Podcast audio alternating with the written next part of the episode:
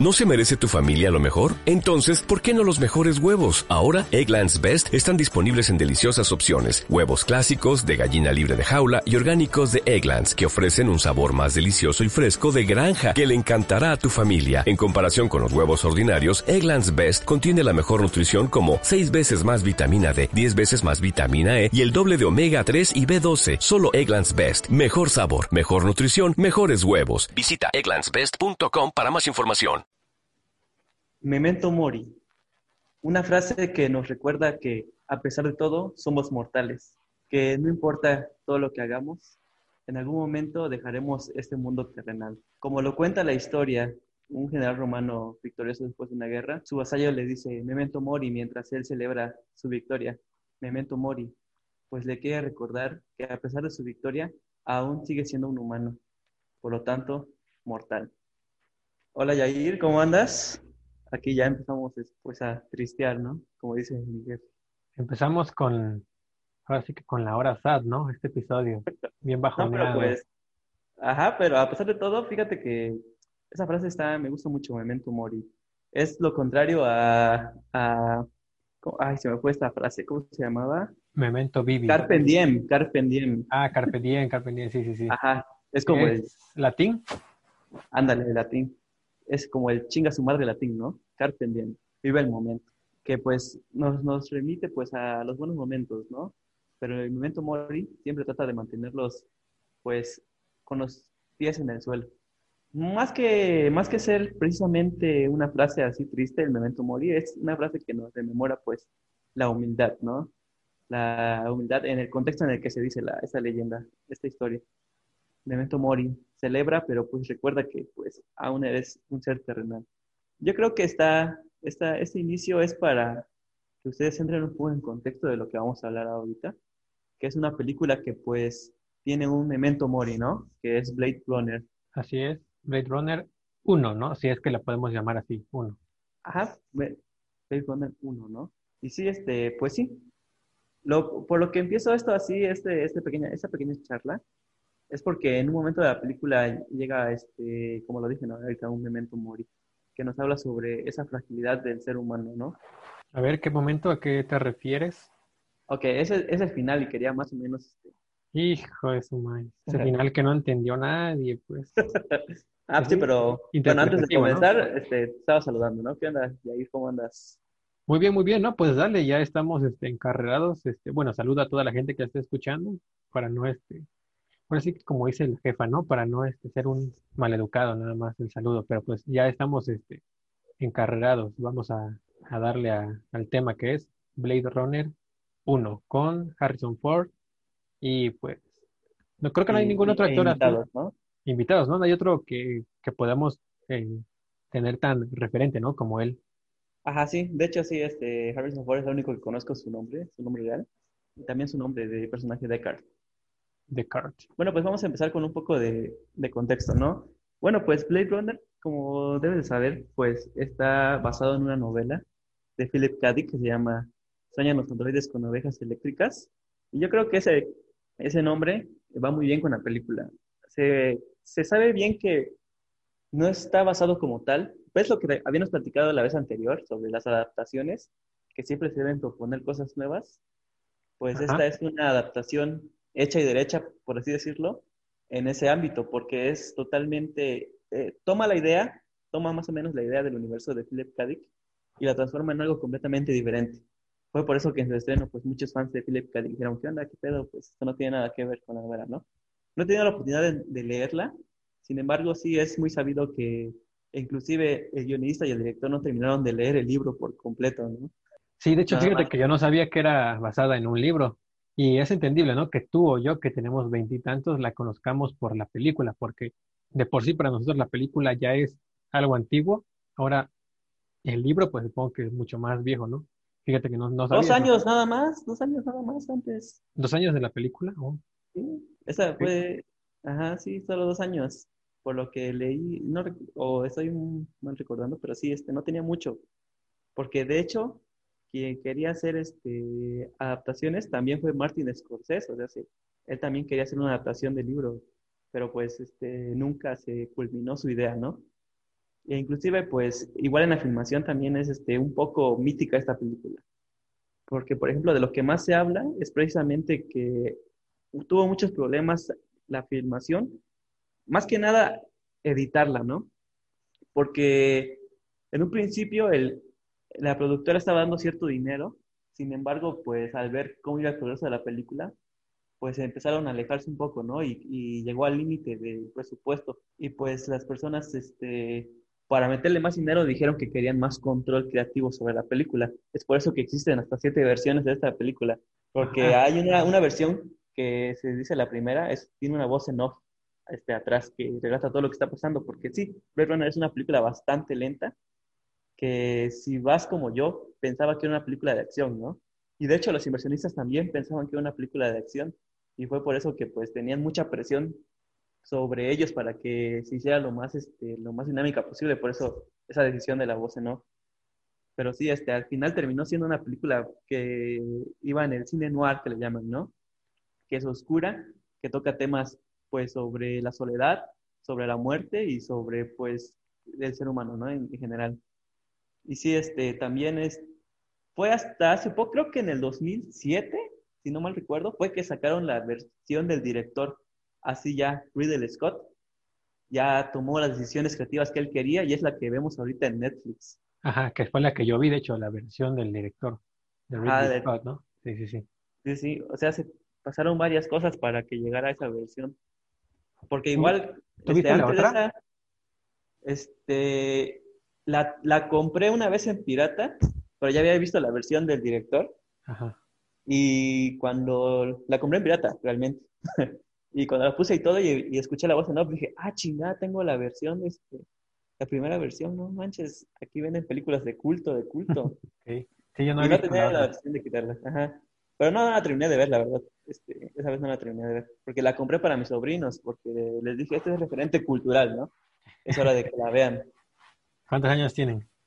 No sé si fue buena idea, la verdad tienen 11 y 12, No, 11 y 10 años. se han de haber quedado dormidos. Ajá, sí. No, simplemente la dejaron de ver, pero no, no porque no les gustó, sino porque las llamaron algo así y ya nunca retomamos la película. No Ah, sé ya, si ya. está gustando o no. Pero sí, yo creo que es un pequeño acercamiento erróneo, ¿no? Yo también me quiero este, exceder con ellos. Sí, no, y fíjate que ahora que lo mencionas, sí parece por toda la temática visual, que creo que fue una cosa que innovó, podríamos decir, este, en su tiempo. Uno pensaría que es, este, pues, de acción, ¿no? De hecho, no sé cómo hayan sido los trailers, porque no viví en esa época, pero muchas veces la productora es lo que hace, ¿no? Ponerlo más visual en los trailers para que la gente vaya. Y a veces le puede resultar contraproducente, ¿no? Poner como que lo de acción, ya cuando la gente va, dicen, ah, pues no es lo que esperaba que no Como este mito, este mito de la película Drive, que según la demandaron porque los engañaron que en el tráiler aparecía que era una película de acción y cuando la vieron pues era una película introspectiva, ¿no? Más contemplativa, que era muy, bastante lenta. A mí en lo personal Drive no me gustó, pero igual hay personas que sí. ¿No lo has Es visto? Es con con este... Ryan eh, Gosling. Ryan Gosling, ajá. Ajá, no lo he visto, sé cuál es, pero no lo he visto. A mí no me gustó la verdad, este, se me hace que aparte de que es muy lenta, como que no va a nada. Siento que está mejor Baby Driver, o sea, si ya te dije más o menos de lo que va, ¿no?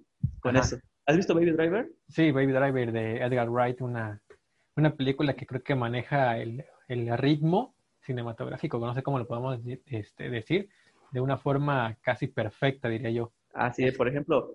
Ajá. Ay, perdón, me interrumpí.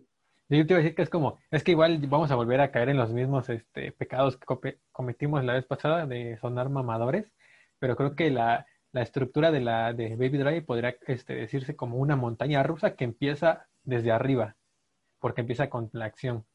Y las montañas rusas tienen subidas y bajadas, ¿no? Entonces yo creo que es el Baby Driver es una película que empieza así hasta arriba y que luego va ten- teniendo ese, ese ritmo durante toda la película. Pero bueno, es un pequeño paréntesis, Baby Driver, no vamos a hablar de ella a muy, muy a Ah, fondo. ah, pues sí, pero te decía que este, precisamente ese mito de que demandaron a Drive, porque la publicidad fue muy engañosa, ¿no? Y ya hablando de un poquito de Drive, te digo que igual tienen la premisa de que este tipo es un conductor que lleva a criminales, así como en Baby Driver, pero pues es solitario, ¿no? Este, es serio, y eso ya lo hace una buena película, a veces, ¿no? que el personaje sea serio, lo hace buena película. Que por cierto es también un Blade Runner, si no mal Ándale, estoy exacto. informado, Ryan Gosling. Pero bueno, Ándale, vol- volviendo a Blade Runner, hablábamos de, de los trailers, ¿no? Que ¿no? pueden ser de la producción, los trailers, las productoras en general. Este, un pequeño paréntesis antes de continuar. ¿Viste el tráiler de Batman? ¿De Batman? Ah, sí, sí, sí. De Batman. este- ¿Cómo Con se llama? Roberto. Ah, Robert Pattinson. ¿no? Roberto Oye, sí, Patiño, ¿no? así es. ¿Qué tal? Está bien guapo. Se ve muy bien, se ve muy bien. Se ve muy bien la, la temática, ¿no? De la peli. Espero que, Ándale. que sea así como nos lo están planteando.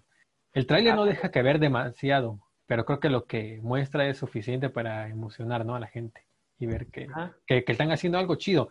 Porque cuando salió el tráiler de Suicide Squad, desde el tráiler se veía que no iba para por muy buen camino, ¿no?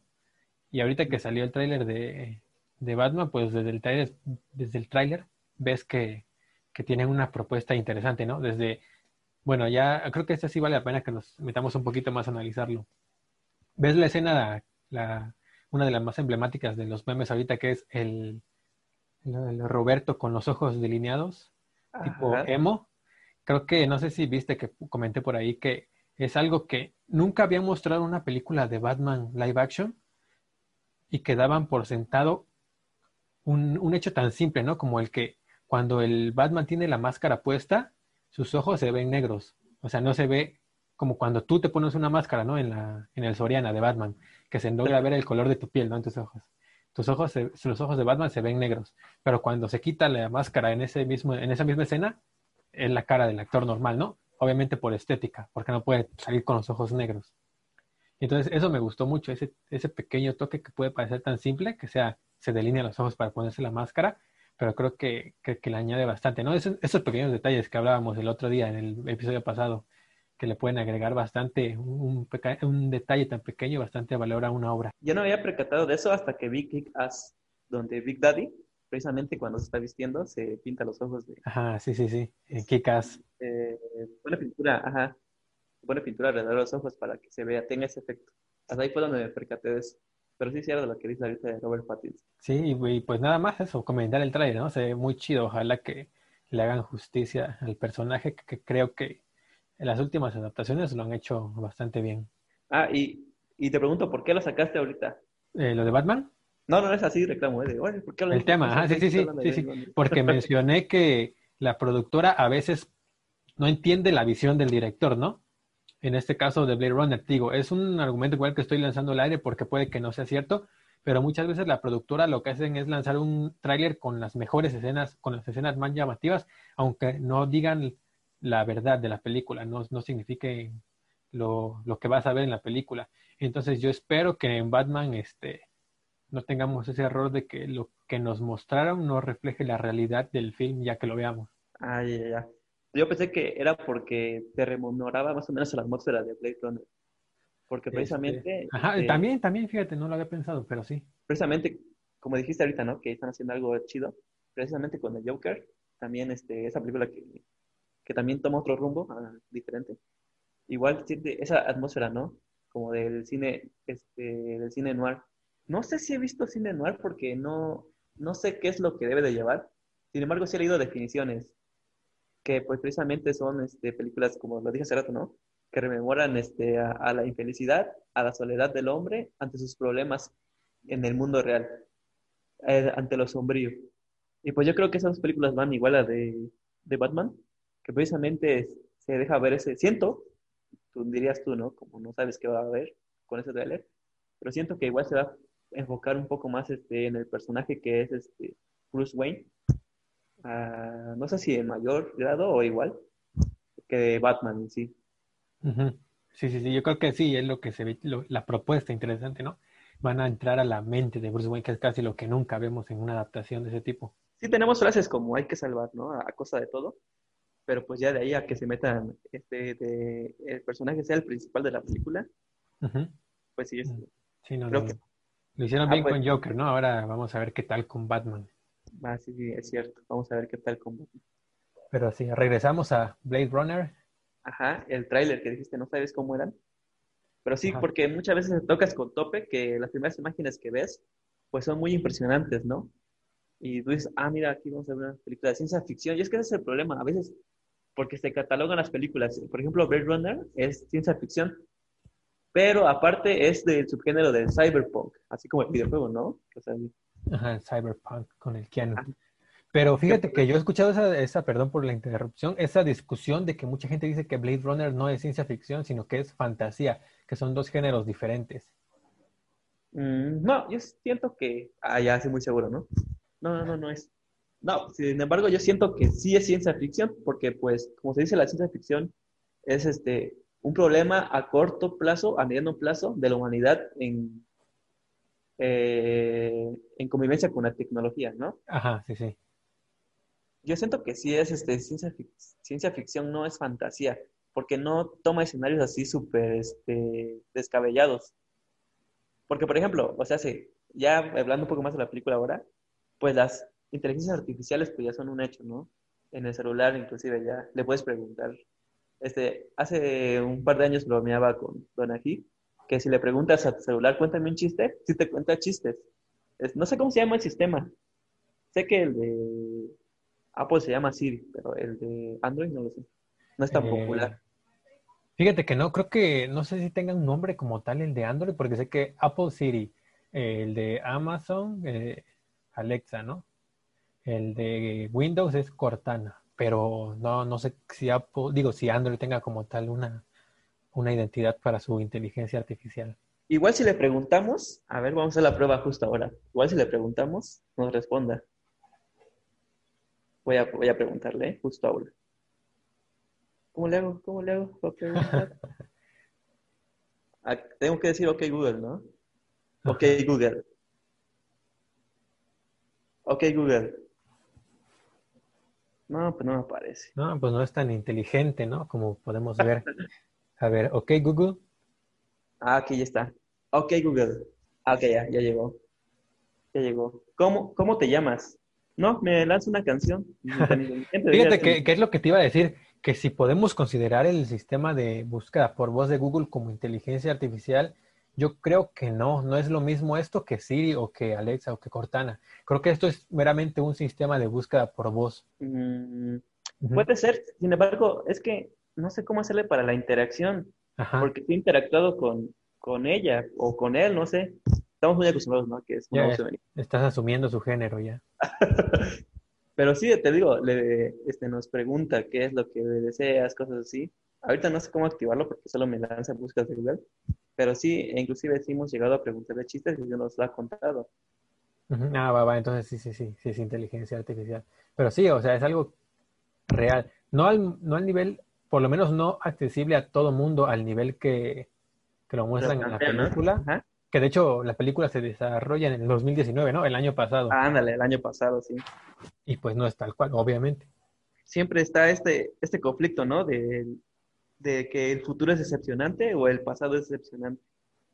Que te muestran ciertas cosas y para ese año pues no, no, llega. y en efecto, pues sí, este, pero fíjate que la inteligencia artificial está bastante avanzada en esos momentos. Pues inclusive hay robots, ¿no? Con los que puedes hablar, charlar. Sí, sí, ese robot de este. El que habló con Will Smith, ¿no? ¿Cómo se llama? No me acuerdo. Ese, ah, ¿Es en serio? Ah, yo pensé que hablabas de la película de Yo Robot. no, no, no, no. De verdad, eh, Will Smith entrevistó o se o entrevistó la robot a él, a esta, esta robot muy famosa, ¿no? Que, que salió hace un par de años. Sí sé quién es, pero no recuerdo el nombre de la robot. Pero sí, inclusive, pues, eh, la búsqueda aleatorias de Google se puede considerar, este, pues, aparte de un algoritmo, pues una inteligencia artificial, ¿no? Que, que checas qué es más o menos lo que te gusta. Pues eso es la inteligencia artificial, ¿no? Algoritmos. No es precisamente que diga, ah, a ese güey le gusta una cosa. Ajá, pues sí, sí, sí. O en Spotify, igual cuando te hace recomendaciones, porque igual cuando te saca tu playlist diaria, te saca con artistas que son precisamente de o un género o de un tema en específico dices, ah, caray, ¿cómo le hacen aquí, no? Este algoritmo está chido, o son personas las que trabajan para millones de personas que tienen el servicio. Ahí no seleccionando qué le gustará a este güey. Pues digo que si escucha a Alejandro Fernández, pues le gusta la banda de la Recodo, ¿no? Y se la pongo. No, pero sí, este, los algoritmos, pues básicamente conforman todo, ¿no? Toda la tecnología de este tipo. Y pues sí, la inteligencia artificial podríamos decir que es equivalente a los algoritmos. En la película, ahora regresando al tema, la, inteligencia artificial son estos seres casi humanos, ¿no? Que creo que es lo que plantea la película, ¿no? De donde inicia el problema o el, este, la, sí, el, el planteamiento. El meollo, es el planteamiento, exacto. El meollo del asunto de que la inteligencia está empezando a tener sentimientos, ¿no? Los replicantes, que son estos robots. Ah, no tanto como eso, pero más o menos. Bueno, este, antes de ya empezar la película como tal, este, vamos a aclarar eso de que, pues, Dios, no, no aclarar, sino comentar eso que decías, ¿no? Que es esta ficción o fantasía. Pues como te dije, no está nada descabellado esto de la tecnología, de la ciencia, de la inteligencia artificial, ¿verdad? Ajá. Y por eso este, yo creo que sí es ciencia ficción y precisamente el cyberpunk, que es más o menos a donde nos lleva lo que acabas de decir, ¿no? Que eh, el asunto principal es de que, que, que nos diferencia de las máquinas, nosotros como humanos precisamente Cyberpunk es este, ese género de la ciencia ficción que nos plantea precisamente esa pregunta, ¿no? ¿Qué nos diferencia de las máquinas, nosotros los humanos? Y más ahora que pues está cada vez más cerca la inteligencia artificial. Sí, y bueno, yo lo que planteé también creo que tal vez no estoy tan, tan en lo correcto entonces, pero eso de que los, la inteligencia artificial, los replicantes empiezan a tener sentimientos, creo que, creo que sí lo dejan ver, ¿no? En la peli, no sé, ¿tú qué opinas? Sí, sí, sí, pero en un momento no se, no se toma como tal. Es más o menos, es más que nada la búsqueda de la libertad, porque precisamente, como lo dice la película, ¿no? Al, principio, que los replicantes están prohibidos en la Tierra porque son casi, casi idénticos a los humanos. Lo único que los hace diferentes es su respuesta responsiva, su respuesta responsiva, su respuesta emocional por, por, eso la película empieza con que le están haciendo un test a uno de los replicantes, ¿no? Ajá, sí, Porque sí, es imposible, es casi imposible detectar uno al otro. Y aquí viene un dato que pues a mí me gusta mucho, que es el de los ojos, que los ojos tienen mucha relevancia en la película, por este, esa, eso que se dice, ¿no? Que la, los ojos son las ventanas al alma. Y precisamente la película igual empieza con un ojo. Es el ojo de Deckard, me parece, o no lo dejan claro, que está viendo la ciudad en llamas, ¿no? Toda esta ciudad colorida, toda esta ciudad colorida en el sentido de que hay muchas luces, ¿no? Porque no hay mucho color en la película. Y que estas llamas que la que pues la rodean a la ciudad, aunque aunque solo se van hacia arriba, pues podríamos decir que la ilumina toda, ¿no? Y precisamente en el test se te checan los ojos, la respuesta de los ojos, cómo, cómo es que reaccionan tus ojos cuando te hacen la pregunta, ¿no? De qué harías si tu mamá está en peligro. Le hacen preguntas que pues tienen una respuesta lógica, pero pues de ahí ya empieza un poco esta, eh, este asunto, ¿no? Porque hay personas que no son para nada, no tienen esos sentimientos. Hay personas muy frías, pues, y no por eso serían replicantes, ¿no? Ajá, sí, un psicópata, un sociópata podría ser, ¿no? Ándale, ahí este, ya empezaría como que esta discusión. Por ejemplo, asumir que los replicantes tienen un, una misma, este, una misma respuesta, pues ni siquiera para ellos es lógico, ¿no? Porque los hacen diferentes inclusive de rostro no es como que todos tengan la misma cara. ¿Y tú crees que ese es un fallo del, de, la, de la película o que la película lo, lo, lo conoce, lo sabe que, esa, que, eso, que ese problema puede existir en, en, el mundo y es un fallo del sistema dentro de la película? Eh, ¿Cuál? ¿Que no tienen cara iguales todos? No, no, no, o sea que, que un replicante no puede ser tan fácil de identificar porque igual, o sea, puede ser un humano pues que no tenga como que mucho, como tú dices, ¿no? Mucha este, empatía o cosas así. ¿Tú crees que es un fallo de la película o es un fallo del sistema de identificación de replicantes dentro del universo de la película? Yo creo que es dentro del universo de la película un fallo. Porque precisamente nos muestran en la ciudad que pues por más personas que veamos en las escenas de exteriores, no hay contacto entre ellas, ni siquiera pues con Deckard, ¿no? el único contacto que hay y, visible, pues, precisamente, es con los replicantes. Fuera de eso, este, pues las personas van de un lado para otro y no, no se nota esa, ese contacto. Porque al menos yo en el contexto que me pone la película, yo así lo veo, porque pues sí, muchas películas que tienen dobles, pues igual los dobles ni al caso, ¿no? O los extras que le llaman. Ni al caso, ¿no? Ah, me vale que haga ese güey allá atrás. Pero sin embargo, en el contexto en el que nos dicen que pues, la ciudad de Los Ángeles en 2019, pues es una ciudad que pues está bastante deteriorada, pues yo creo que socialmente también, ¿no? Sí, y bueno, ya eh, moviéndonos ahora al argumento, o más bien al cronológicamente al inicio de la película, después de eso que están interrogando a un replicante, el replicante pues mata, ¿no? Al, Ah, al interrogador, este, o como se pueda llamar. Y de ahí empieza el, el mini problema principal, digamos, que nos van a contar a nosotros, que es que hay cierta cantidad de replicantes sueltos, ¿no? Y tienen, o más bien llaman a una persona para que se encargue de ellos, y es nuestro personaje principal, Harrison Ford, ¿no? vale, ajá. Igual lo que habías dicho, ¿no? Que desde el momento en el que siente miedo ya está mostrando sentimientos este, el replicante, ¿no? Ya le están dando indicios. Desde el momento en el que dice, ¿sabes qué? Te voy a matar porque tú me quieres matar a mí. Yo creo que eso es un sentimiento como, pues, como que... Miedo, ¿no? Más que Miedo. miedo, más miedo como que el sentimiento de, y como tú, ¿qué derecho tienes de matarme solo porque no soy igual que tú, no? El que tú llegues a poner en tu mente esa, esa cuestión y decir, pues no, no me parece justo, como ves? Y ahora te voy a matar yo a ti, también es este, un sentimiento, ¿no? Que, que va más allá de lo que una máquina podría pensar. Ándale, ándale. Porque mira, Este, ah, perdón. Porque mira, una, una inteligencia artificial que también hemos visto en el cine es este Jarvis, ¿no? De la saga de Marvel, ¿no? Eh, bueno, de Ándale. Iron Man. Si te das cuenta, está Jarvis cómodo con su rol. ajá, está cómodo con su estatus de inteligencia artificial. Dice, ah, pues cuando lo mata Ultron y luego tenían como que un... Este... Bueno, pasan esa escena donde Ultron como que habla con Jarvis, ¿ves? Ajá.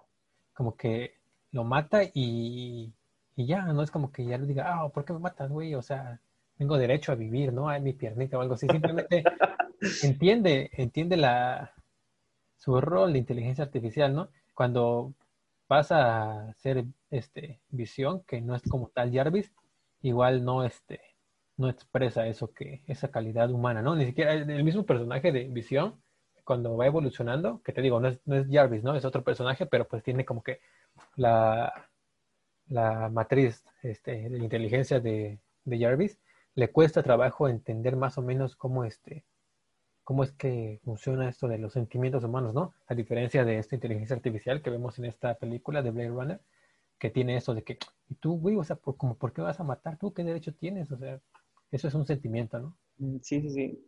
Y algo que no mencionamos igual es que pues los replicantes son trabajadores, ¿no? Casi como tú dices, eh, Jarvis estaba bien con su estatus de inteligencia artificial, pero en este caso pues los replicantes son trabajadores en, en los mundos que se están colonizando por el hombre. Son, algunos son obreros, otros son este, soldados de protección, e inclusive pues hay replicantes que están hechos para la satisfacción sexual, ¿no? Ahí sí, bueno, en la película sí vemos a, tres tipos, ¿no? Al obrero, al, soldado y pues a la trabajadora sexual. Esos son los menos tres que vemos. Y son los que se, se infiltran en la tierra, por decirlo, ¿no? Ya, como dijiste, ya muestran un poco de, de respuesta emocional. Y ahora sí, como dijimos, ¿no? A, a lo de Deckard, que llegan con Deckard, que es un Blade Runner, que también ahí hay otra cuestión. Cuando matas o eliminas a un replicante, ok, ya le estás, ahí ya estás dando un tipo de, ¿podríamos llamarle clasismo a esto? Pues- Porque para matar al replicante se dice retirarlo, ¿no? No se le da ese estatus, para, en ningún momento se le da estatus de humano, por más que se parezca, por más que piensen y por más que sea pues un ser vivo, ¿no? Ajá. En ningún momento, no, él no muere, simplemente es retirado. A él no se le mata, simplemente es retirado. Sí, más que clasismo, igual y nos podríamos aventurar a decir que es racismo, ¿no? Que es lo que muchas este, obras de este tipo, X-Men, Blade Runner, ¿no? Manejan una analogía más o menos de lo que está atravesando la sociedad en esos momentos, ¿no? Blade Runner, digo, este X-Men que fue por ahí de los 60 que fue exactamente eso, cuando estaba todo lo de el, racismo, ¿no? Contra los negros y los grupos este, oprimidos. Blade Runner de los 80, 80 y qué, 6, 88 me parece. Bueno, 80 y algo. Este, igual, ¿eh? No sé si tenga ahí ese, esos tintes, ¿no? De analogía. 82, 82, ah, va. Este, no sé si tenga esa analogía, ¿no? pues este, de racismo. en su momento, pues la película no fue muy, muy aclamada, sin embargo, este, se volvió de culto porque precisamente tocaba temas que en un futuro después se verían muy, este, muy acertados, ¿no? Precisamente esto. Y pues lo que nos dicen es que Deckard pues ya se retiró, ¿no? Ya está. No en el sentido de que lo mataron como replicante. Otra teoría, ¿no? Que igual este, se maneja de que Deckard es humano o replicante, pero creo que eso no, no viene ahorita al caso. Sí, sí, sí, eh, más, por más adelante, una escena de más adelante. Y pues Deckard, con tal de que lo dejen en paz, pues acepta retirar a esos, a esos replicantes, ¿no?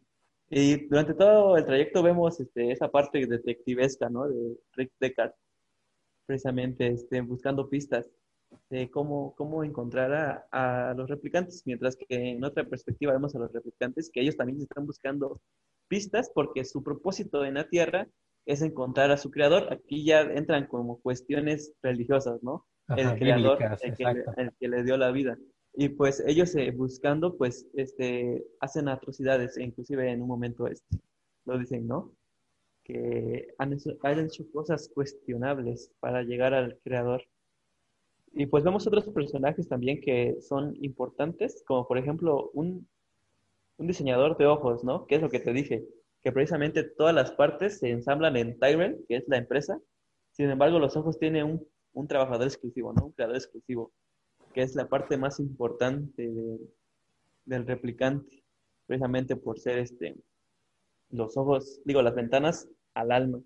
Bueno, después de esto, vemos que al primer replicante que encuentra, pues, Descartes, pues es a una mujer que ya vivía en libertad, por así decirlo, podríamos decirle así porque ella trabajaba pues este, siendo bailarina, ¿no?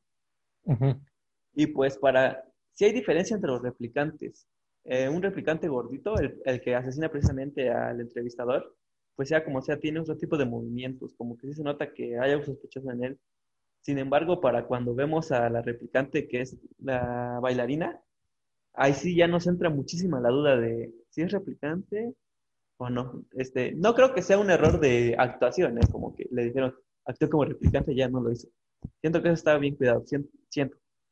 Porque inclusive en la manera en que corre, en la que es perseguida, y en la manera en la que, pues, Decker la retira, ¿no? La, la asesina. Pues esa escena está muy genial porque sí se nota el sufrimiento, ¿no? De esta chica.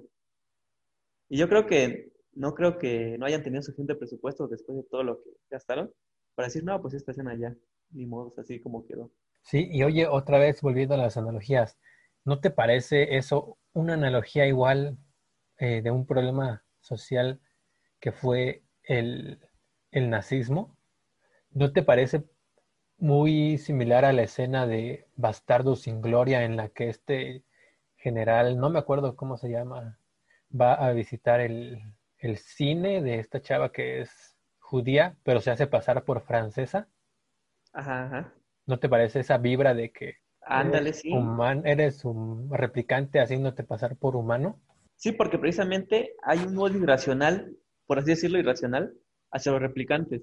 Porque igual si vamos este, en, en, una parte de la película, pues este, Descartes pues, le hace este, esta prueba para ver si es humano a, a Rachel, este, la personaje este, que es la secretaria del dueño de Tyrell, que precisamente aquí, nos, aquí hay varias cosas en esta escena. Le dicen a Deckard que tiene que retirar a Rachel también, a pesar de que ella pues no ha hecho nada malo, pero el simple hecho de que los replicantes sean ilegales en la Tierra, tiene que ser eliminada ella. Y te decía que esa escena tiene varias cosas, porque también nos habla sobre los recuerdos. Rachel no sabe que es una replicante porque le implantaron recuerdos falsos. Y ahí es una cosa que dices, wow, sí es cierto, ¿no? Lo que nos hace humanos son nuestras experiencias que hemos vivido. Porque nosotros somos, a nuestra manera de ser, por todo lo que hemos vivido, ¿no? Porque no es lo mismo alguien que vive tanto en, en un país como en otro, como alguien que vive este, en condiciones precarias, como alguien que vive, pues, este, con una vida bastante fácil. Se puede decir que somos el producto de nuestras vivencias, ¿no? Ándale, exacto. Esa es una, una tesis que, que precisamente, precisamente por eso es que se dice que esto que Deckard puede ser un replicante, porque él también tiene recuerdos, pero no sabemos si son implantados. Pero en cambio los otros replicantes son conscientes de que son androides, pues. Y es por eso que ellos buscan este, al creador, mientras que la replicante que no sabe que lo es, pues está muy a gusto, ¿no? Sí, sintiéndose un, una humana, ¿no? Ajá, exacto. Y pues tú eres especial mientras lo crees, ¿no? Pues sí, de hecho es algo que ya no me voló la cabeza al ver la película porque es algo que ya han manejado, supongo, en otros medios, pero eso, ¿no? De, de tener recuerdos implantados, de que lo que tú eres es simplemente eso, o sea, producto de, de todo lo que has vivido. Por eso es que cuando alguien pues tiene amnesia, simplemente, no es que simplemente olvide lo que pasó, es que deja de ser esa persona, ¿no? Cuando alguien tiene Alzheimer, podría ser también otro ejemplo. Tú no eres la persona que, que eras cuando, cuando no tenías ese, ese, ese mal. Hay una película que no sé si ya la viste que se llama Still Alice con Julianne Moore, o no me acuerdo cómo se llama en español, de una maestra, una catedrática muy inteligente, que es, creo que se enfoca ¿no? a, psicología o algo así, y que le da Alzheimer, y que ella, igual y voy a cagarle aquí porque no me acuerdo muy bien de la trama, pero graba un video y se dice a sí misma, si estás viendo este video y no sabes quién eres, pues yo, yo, la, la yo consciente, te, te, digo que pues ya termines, ¿no? Con tu vida. Y lo ve, se supone que lo graba para que lo vea su yo del futuro, ¿no? Cuando ya no tenga conciencia de, de, nada. Pero bueno, igual no sé si puede hacer spoiler o, sea, algo muy, si quieran ver la película, pero es un tema bastante interesante, ¿no? Analizar eso cuando eres, cuando ya no tienes recuerdo de ti, pues eh, no eres la misma persona. Sí, y, va a sonar a mamada igual, pero en la de Adam, la película de Adam Sandler. Ajá, la de... 50 citas con ella, algo así, como Ah, sí, sí, las 50 primeras citas, ¿no? Ándale. Precisamente, este, igual el personaje, ¿no? Sufre de amnesia. Y pues el personaje es el personaje hasta ese día que sufrió la amnesia, no ha evolucionado, ¿no? Ajá, exacto, exacto. No ha tenido, bueno, nuevas vivencias, no ha, no ha visto una película que hay ese efecto sentido, ¿no? Que al menos sus padres y hermanos la ven una y otra vez, pero ella nunca ha tenido esa experiencia. Nunca ha tenido esa experiencia de decir, wow, este, Bruce, Willis era un fantasma, ¿no?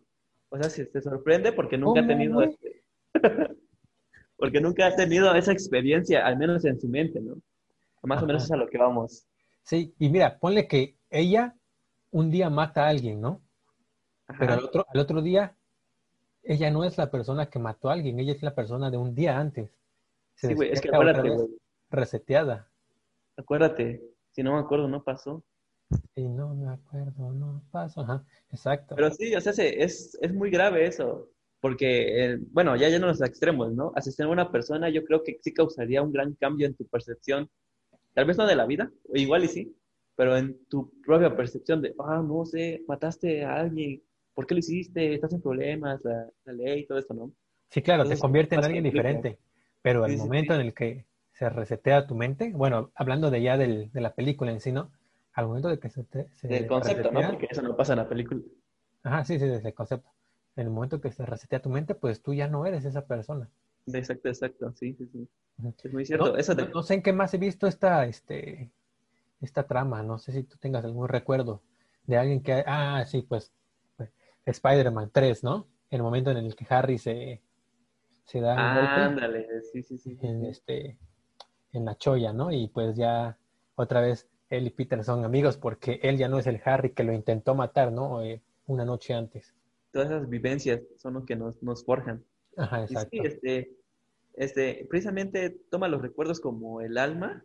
Yo lo siento de esa perspectiva, ¿no? Los recuerdos es lo que, en sí, lo que te hace un humano son los recuerdos, ¿no? Las vivencias. Eso es lo que los diferencia realmente de un replicante. Por eso es que esta mujer no, no lo sabe. No sabe que es un replicante porque eso es lo que los diferencia. Y tiene memorias implantadas, si no mal recuerdo, de la sobrina, creo, ¿no? Del, de este güey. ándale, de la sobrina de ese tipo. Y los replicantes lo que tienen son este, la capacidad de soñar, precisamente para procesar información. Y sueñan con animales, les, les, este, les dan un animal para soñar precisamente Harrison Ford, digo, este, Deckard, él sueña con un unicornio, ¿no? Ajá. Es una bestia bastante, es un animal irreal, ¿no? Un caballo con un, con un cuerno. Ya desde ahí nos dan indicio, ¿no? Como que es un animal irreal. Y sí, este, precisamente, este, eso de los recuerdos se lleva, este, igual se lleva en la segunda parte de 2049, que igual la podemos este, checar más tarde porque, digo, después, pero no la has visto, ¿no?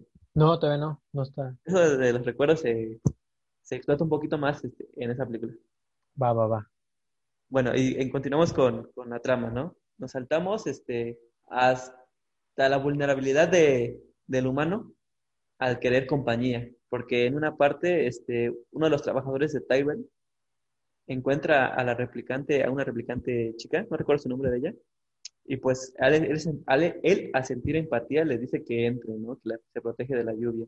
Y aquí viene un detalle estético, que es la publicidad, ¿no? En todos Los Ángeles, que inclusive hay globos que están flotando en la ciudad, pero hay focos que insinúan que la publicidad te está observando, que nunca, nunca hay espacios este, sin luz, que son los ojos de la publicidad.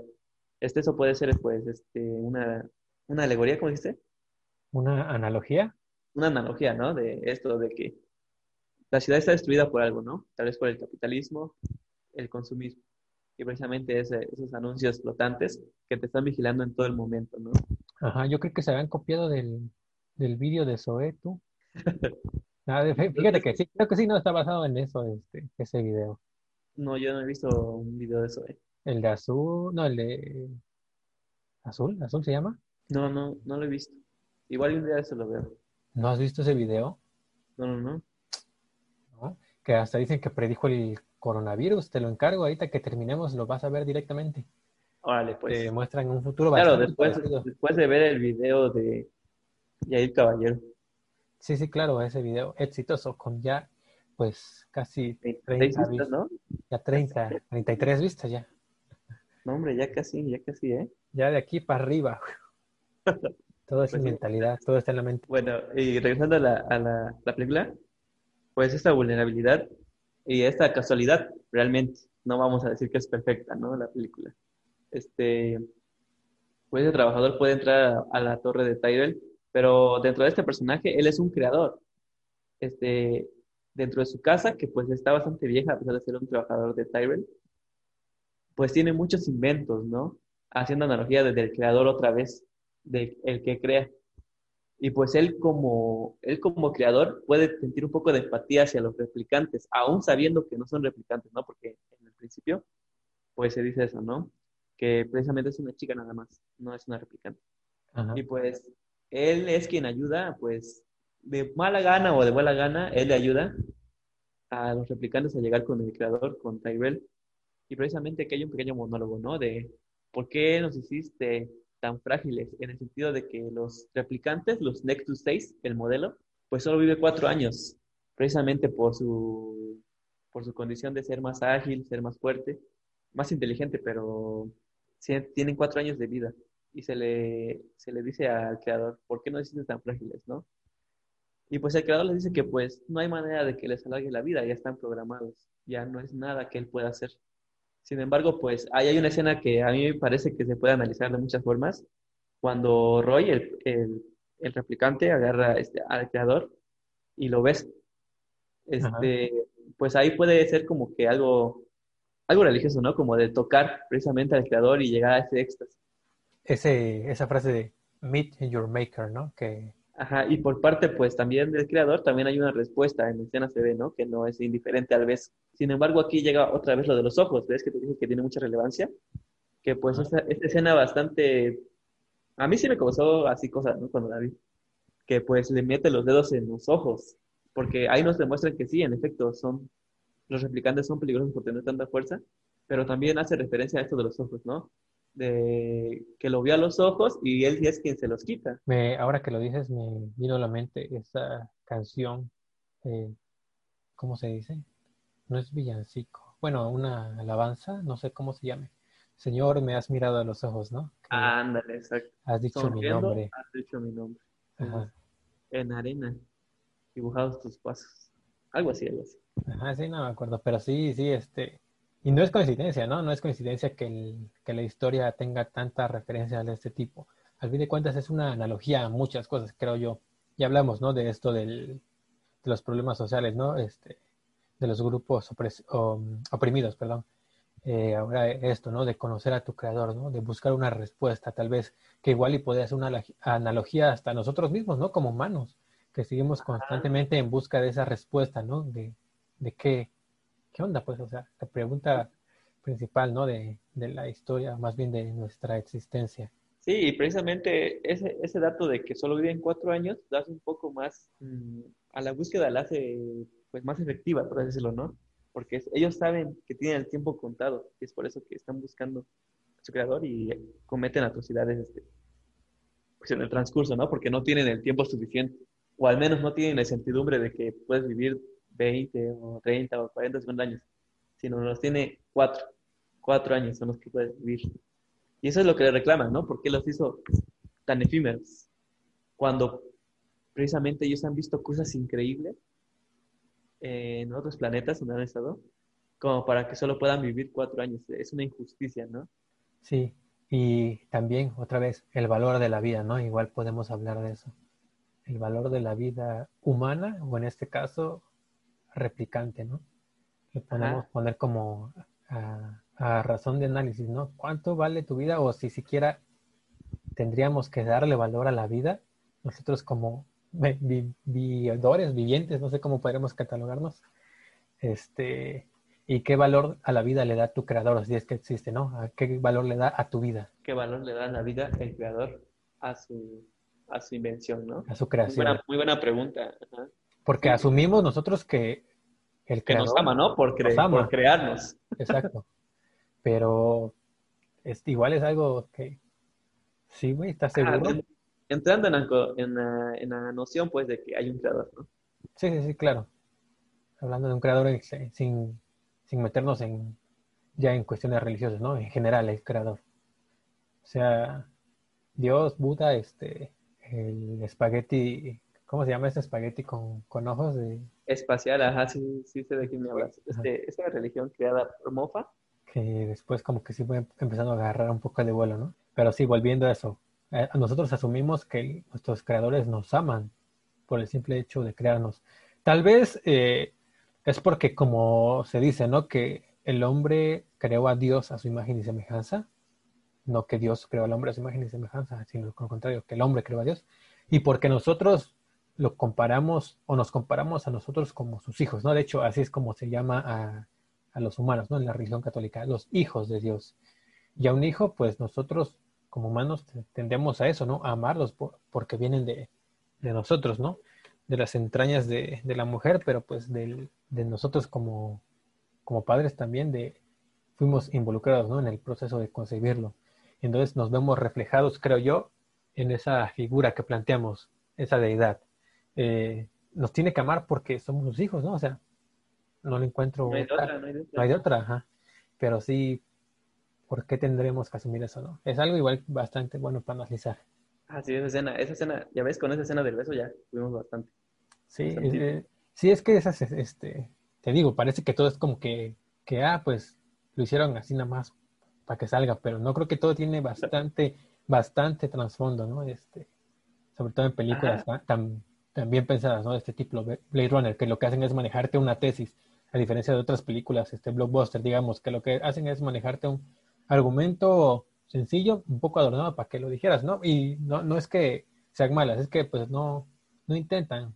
No proponen. No, es, no es su propósito, no es su intención. A diferencia de esta, te digo, que te manejan una tesis que, que es digna de análisis. Creo que Blade Runner, pues todo el mundo, no todo el mundo, pero puedes poner Blade Runner análisis en YouTube y te van a salir infinidad de videos donde cada persona va a hacer un análisis diferente, ¿no? Ándale, está Y eso está muy chido. Puedes aprender mucho. Porque, por ejemplo, igual aquí en esa, esa escena también entra este, esta, esta imagen del hijo mal agradecido, ¿no? Que mata a su creador, que le muerde la mano que le da de comer. Pero pues en, en, ahí también se especifica, ¿no? Que pues el hijo pues no está agradecido con esa vida, ¿no? ¿Para qué me la dices si realmente pues no vale? Yo no Pero vale cuatro años. Ándale, ya no te pedí sé. ¿Te gustaría que te abortaran? Sí. Exacto. El, hijo... Hay una este, parábola en la Biblia muy me recuerdo eso, no, no, me acuerdo cómo se llama, ¿te acuerdas? El hijo perdido o algo así. ¿El hijo pródigo? El hijo pródigo, eso. Que no, no es tal cual eso porque la, el enfoque que manejan es este muy parecido al, enfoque del capítulo de Malcolm cuando Francis se va de la casa, creo yo, más que Blade Runner, ¿no? Pero es, es igual interesante, ¿no? Hablar eso, del hijo, el hijo malagradecido. El hijo malagradecido, pero pues sí, este, Después, continuando con la, con la película, pues ya solo quedan dos replicantes, ¿no? Que hace que retirar, perdón, entre una convención del Blade Runner. Hay que retirar dos, este, dos replicantes más. Y pues Deckard pues los encuentra, ¿no? Eventualmente los encuentra. Y pues es en la última parte la que más, se- la más icónica de la película. Ajá. Este, en primera, porque ya los rasgos, eh, los rasgos emocionales ya son más marcados. Porque en un momento, pues, Deckard pues asesina a, a la chica, ¿no? A la, a la replicante chica. Y esto hace que hay, hay una respuesta por parte de Roy, que es el último replicante, que es una furia desenfrenada porque ha matado a sus amigos. O sea, se- ya, ya esa es una palabra mayor, ¿no? No, no creo que, mi- que la compu tenga de amigo a este- al ventilador, ¿no? Sí. Yo creo que eso, eso de formar lazos amistosos, yo creo que es, que es muy bueno, es un buen, buen recurso para decir que hay humanidad, el formar lazos afectivos. Afectivos, exactamente, afectivos. Y ya es donde llegamos precisamente a donde se refuerza esto que te dije de los recuerdos. Porque, pues, en un momento, Deckard está a punto de ser asesinado por Roy y se logra escapar. Y está a punto de caer, pues, este, de caer de un séptimo piso, tal vez. Ya es bastante alto, la verdad. Pero, pues, es salvado por Roy porque, pues, por así de la nada dijo, no, pues lo salvo, ¿no? Pues, y lo salvo. Pero lo- a lo- aquí a lo que voy es que se refuerza esto de los, de los recuerdos con esa frase mítica que dice que los recuerdos se perderán en el tiempo como las gotas de lluvia, como las gotas, como las lágrimas en la lluvia, ¿no? Es una escena, pues, donde está lloviendo, ¿no? Y pues sí, tiene mucho sentido. Que lo único que tenemos nosotros como humanos son nuestros recuerdos y nada más. Lo que ya habíamos dicho, ¿no? Lo que te forma. Y después de salvarlo, ¿qué hace este güey? Pues filosofar, ¿no? De ahí, de- después de una persecución violenta, pues se pone a filosofar. Y esa, esa frase me gusta muchísimo. Nuestros recuerdos se perderán en el tiempo, como las lágrimas en la lluvia. Ajá, bueno, y después de, de filosofar, ¿te acuerdas qué pasa? Pues suelta una paloma, ¿no? Que quién sabe dónde sacó. Ajá, Porque, bueno, pues tú sabes, ¿no? Que en la cultura popular la paloma representa la libertad, ajá, la paz, la paz, la libertad. Y Sí, te digo, precisamente, en un, en un principio lo que buscan es la libertad. Y como va avanzando la película, pues te das cuenta que lo que están buscando es más longevidad. Y pues el hecho de, el hecho de salvar a Deckard, yo siento que es un acto, pues, muy humano, ¿no? Yo creo que es lo que te iba a decir exactamente. El, el punto, ¿no? En el que, porque siempre manejan esto, ¿no? De que es replicante, pero es cada vez más humano, pero pues a veces no, y a veces sí. Cuando lo quiere matar, como que ya te están mm, poniendo un pie y medio, ¿no? En eso de que pues es humano porque lo quiere matar por consecuencia que siente esto, ¿no? De que le quitaron a sus amigos. Pero en el momento en el que comete, o más bien en, que, en el que realiza ese acto humano de salvar una vida, te lo, ya te, te da ese salto completo, ¿no?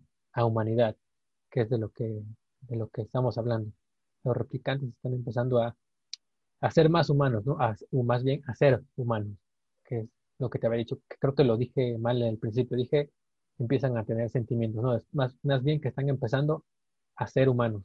Y en ese, para mí, ese, ese acto es el que marca la, en la transición de máquina a humano.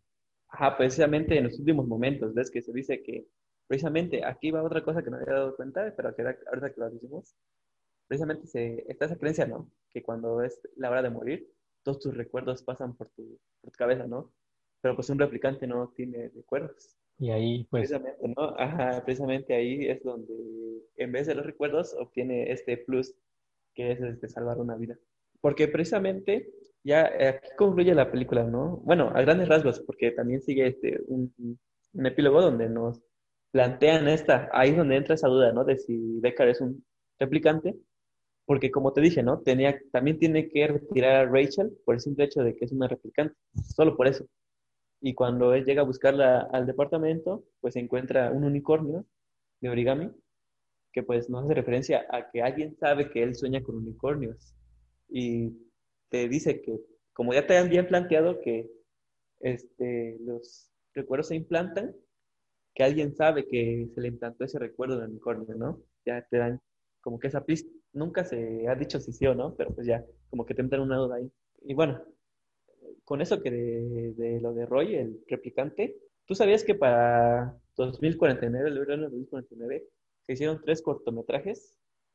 No, no, no tengo mucha información donde, sobre esa peli. donde te presentaban el universo de Blade Runner, este, con tres pequeños cortometrajes. Este, unos más chidos que otros, la verdad.